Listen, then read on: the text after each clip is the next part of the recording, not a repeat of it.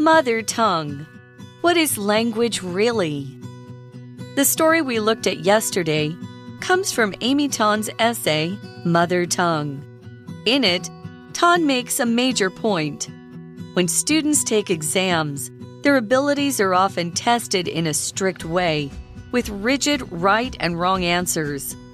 Tan's experiences with her mother's imperfect English teach us that language is much more fluid.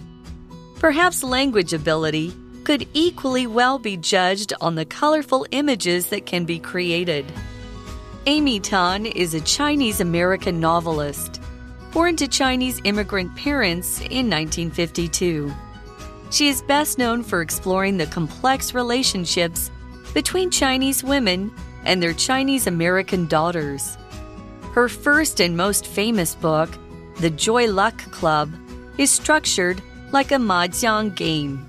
It weaves together four parts with stories about three Chinese mothers and four American daughters. Tan and her mother shared a strained and complex relationship. Tan's mother always wanted her to be independent. The two didn't speak for six months after Tan dropped out of college to follow her boyfriend. However, Tan went on to become a celebrated writer winning many awards for her work. Hi everyone, welcome back to English for You. I'm Pat. And I'm Chickling. And today we're going to continue with our article on language.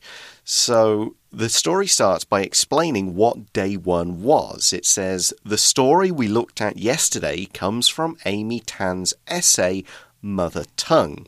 So this wasn't a book that she wrote. It was maybe, it could be anything from five to six pages. It's not and it's not really a short story. An essay would be more of a true story about somebody's thoughts on something. They're examining a topic from different angles, maybe trying to make a particular argument, giving their reflections on it. It's something that a lot of writers will do as a if they've got something they want to say, but they can't quite say it through a novel or a story. Mm. And we see in it, Tan makes a major point. So, this is the important message of this essay.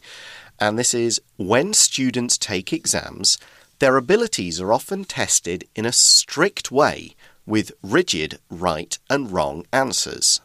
嗯，这个 rigid 就是刻板的、一成不变的、很 strict、非常的严格的。所以除了拿来形容规则，我们可以形容人，我们自己很僵硬。比如说你被吓到，然后就突然变得很僵硬。你也可以讲 He went absolutely rigid with shock，因为他吓到了，所以他就变得很僵硬。所以，嗯，Amy 就说到，这个学生在考试的时候啊，他们的语言能力通常是被一个很严格、很死板的方式在测验。I mean, which is fair enough because at a lower yeah. level, the purpose of the test is just do you understand the material? Mm. Yes or no, which you need to start with. But that's not what the every kind of test should be. And of course, if you're not using it for academic purposes, then you don't need a test. And this is what is explained in the next sentence. Tan's experiences with her mother's imperfect English teach us that language is much more fluid. Fluid 这边指的是易变的，就是会变来变去的。它其实它是在那边当形容词啦，当名词也可以哦。当名词有液体啊，或者是液体，或者是流质的意思。比如说，I drank plenty of fluids when I was sick. Yes, yeah. I did. And Amy 呢，她就说，哎，以她妈妈的英文让他们知道说，其实语言并没有那么的死板哦。Yeah, here she means that language is it's flexible. Mm. It can be used in different ways. It can follow the rules, but if you break the grammar rules, you don't break the language. People can still be understood. Mm -hmm. It's fluid. It it kind of mo it moves like water. So the next sentence in the article is perhaps language ability could equally well be judged on the colorful images that can be created. So here we're using the adverb equally, meaning to have the same amount of a particular thing or quality, or to say two things work as well as each other or are basically the same. So the sentence is saying you could, yes, you could judge it on somebody's ability to get all the rules right, but you could equally judge it on how colourful and vivid the language is, and does it make people interested in listening to it. Here's an example sentence Joe finds running and swimming equally boring. He prefers team sports. Swimming is not even boring. You just it's just like running in the water.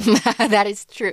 好，这边 equally 就是有程度相当的意思哦，来自于 equal 这一个字，它可以当形容词跟动词。比如说，全部人都是平等的，all people are equal，或者是呢，no man equals him in strength，代表这个人非常的强大，没有人跟他一样有力量。 So, this word colourful is similar to the word vivid we used yesterday. It could just mean full of colour, someone's wearing colourful clothing. But in this case, it means being very vivid, very interesting. There's lots of variety, it's lots of interest in it. It's, it sort of seems more alive. You might say, Frida lives a very colourful life. She travels a lot and is always meeting new people. If you're doing the same thing every day, eating the same kinds of food every day, then yeah, it could be said your life is not that colourful. Mm. But if you're doing different things and trying new stuff and going to new places and chatting with strangers, then your life is likely more varied, interesting, vivid, and therefore colourful. 嗯 colorful 就是有你们就从这个字面字看，就是很多颜色的意思，所以它还可以指丰富的或者是很有趣味的。那当然，像我们刚刚讲颜色，我们可以讲 colorful paintings，代表 OK，the、paintings have a lot of colors，或者是 colorful costumes 也是一样，非常丰富的。比如说，the children were dressed in colorful costumes。所以呢，嗯，Amy 就提到啊，她觉得啊，也许语言能力呢，同样是可以根据它能传递出多生动的画面来判断。 So that's part of Amy Tan's essay, and she's a good person to be thinking and speaking about this because of her background, which we're going to go into now. Amy Tan is a Chinese American novelist born to Chinese immigrant parents in 1952. So, a novelist is somebody who is particularly known for writing novels. So, that's longer books, usually.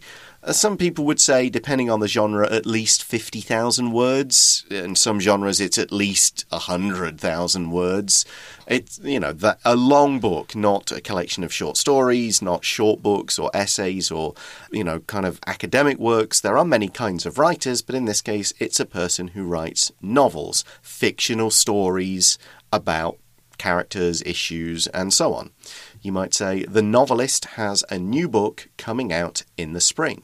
所以 novelist 老师刚刚讲咯，就是小说家。所以我们有看到说，Amy 呢，她是一个嗯美籍华裔的小说家嘛。那她是出生于在一九五二年的中国移民的家庭。所以移民的英文，嗯，我们这个移民是 immigrant，但是当名词，它就是指指自外国移进来的。所以对美国人来说呢，这个中国人呢就是外国移进来的 immigrant。可是如果是移出去的，就是 immigrant，但是那是另外一个字。我们这边讲的是移进来的。所以，比如说移民人口，我们可以讲 immigrant population。那么，当然很多非法移民，我们就可以前面加一个 illegal。比如说，thousands of illegal immigrants are caught and deported every year。所以每年呢，有数以千计的非法移民被捕，而且还被驱逐出境哦。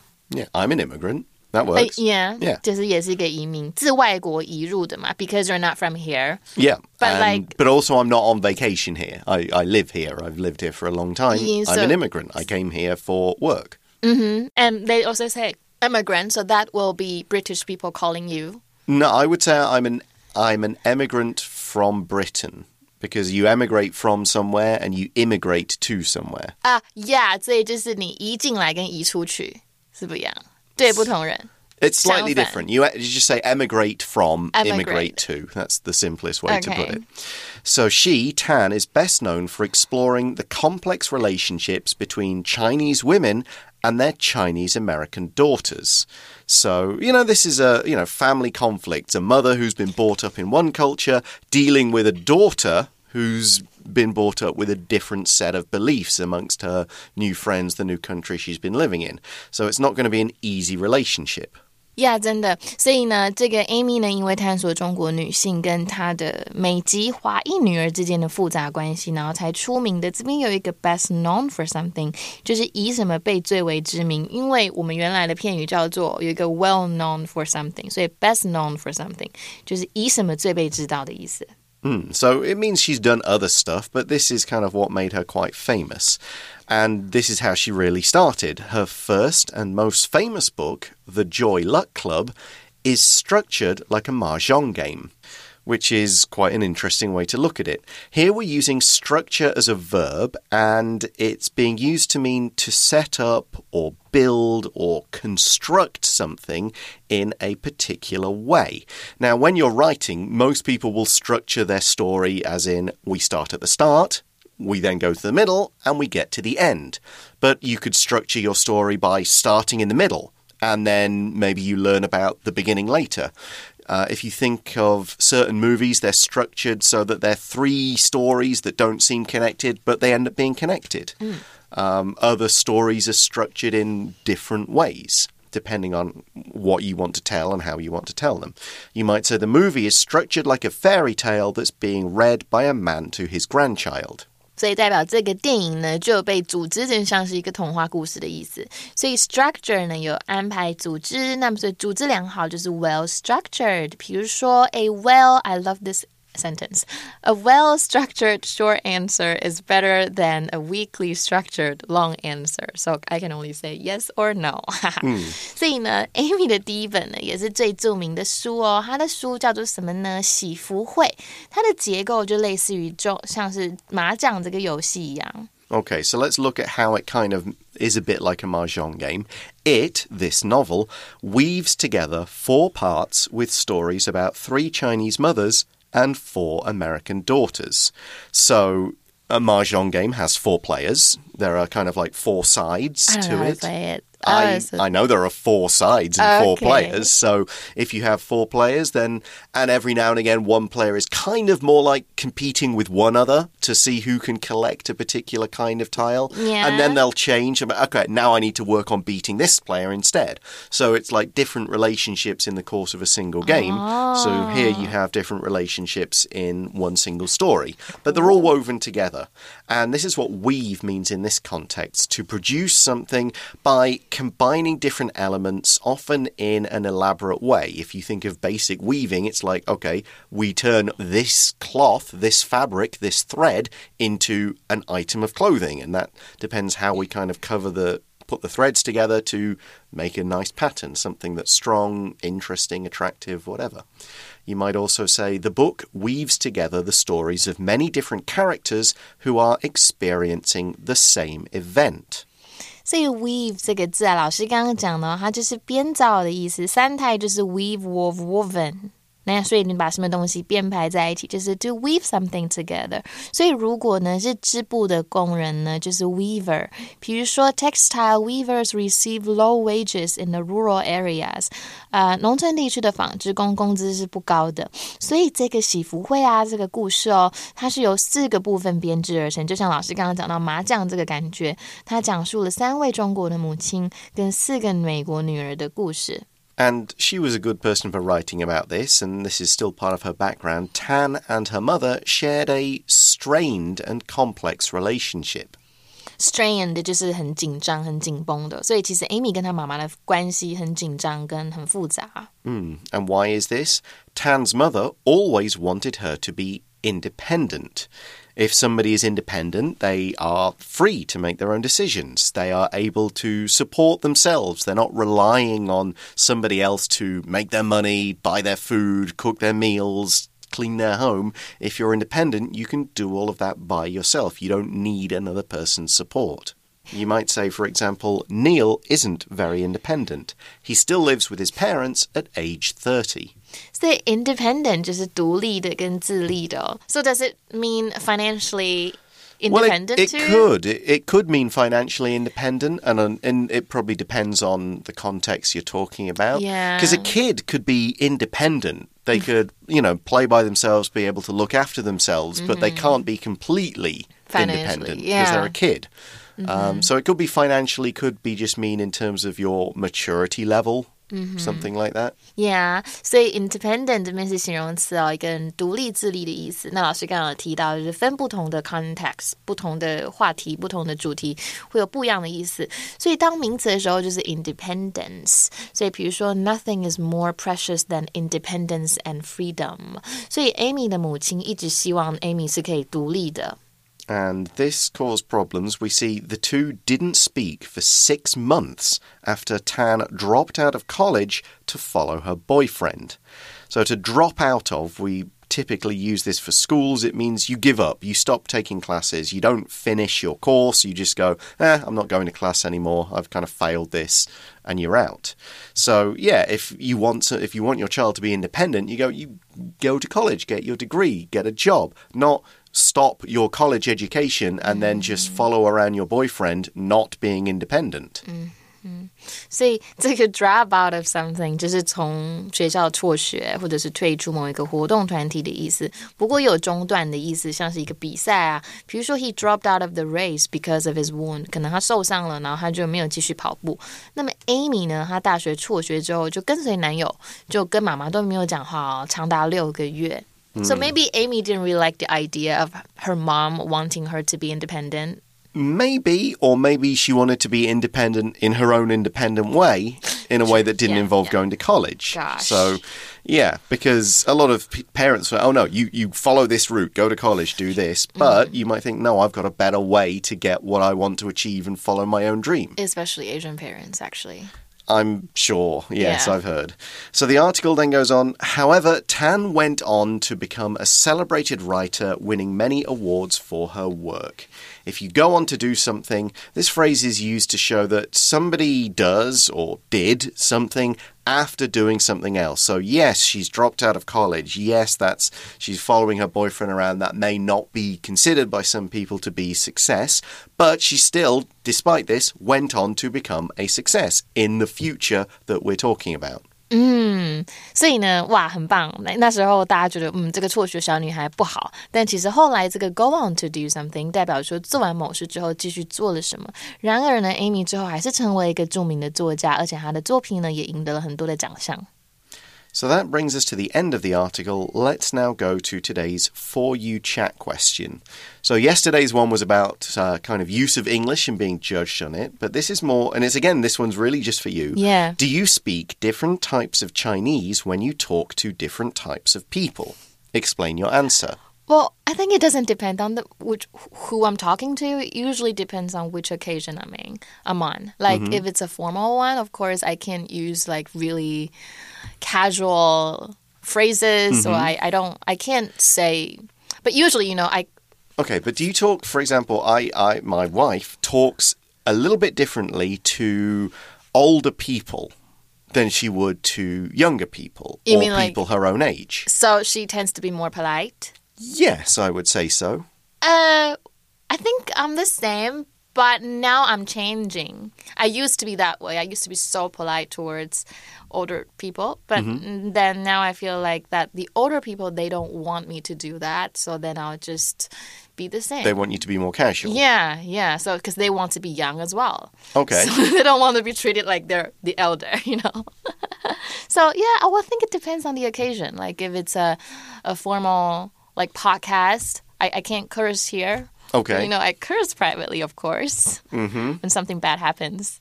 Uh, I, I suppose I could answer this slightly and say yes. When I talk to people from Taiwan, I don't use my real accent or my real voice. Oh, you, you said that before. Yeah, but when I went home in August, then I'm sure a lot more of my Britishness and a lot more of my regional accent came out because I was talking to people who are native speakers and have the same regional accent. Like if you got all British, maybe I wouldn't be able to understand you. I don't. Th I don't think my accent's that heavy, but you might have thought like you do sound different when you've been talking with your brothers, your friends, your people, people cute. from the UK.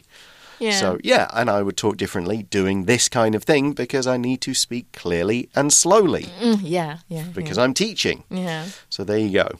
That's all we have time for today. Thanks for listening, everybody. For English for You, I'm I'm Pat, and we'll talk to you again soon. Bye bye. Bye. Vocabulary Review Equally. Joyce and John are equally tall, so they can both reach the top shelf of the closet. Colorful. My friends are a really colorful group.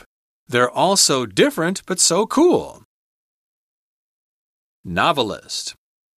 Jerry decided to become a novelist after he was able to sell many short stories. Structure.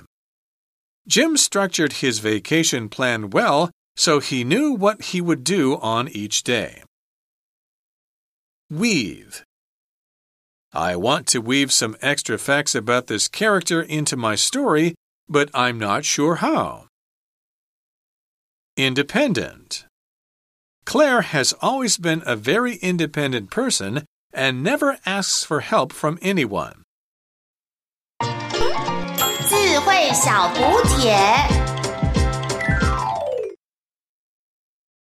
Rigid. Fluid. Immigrant. Strained.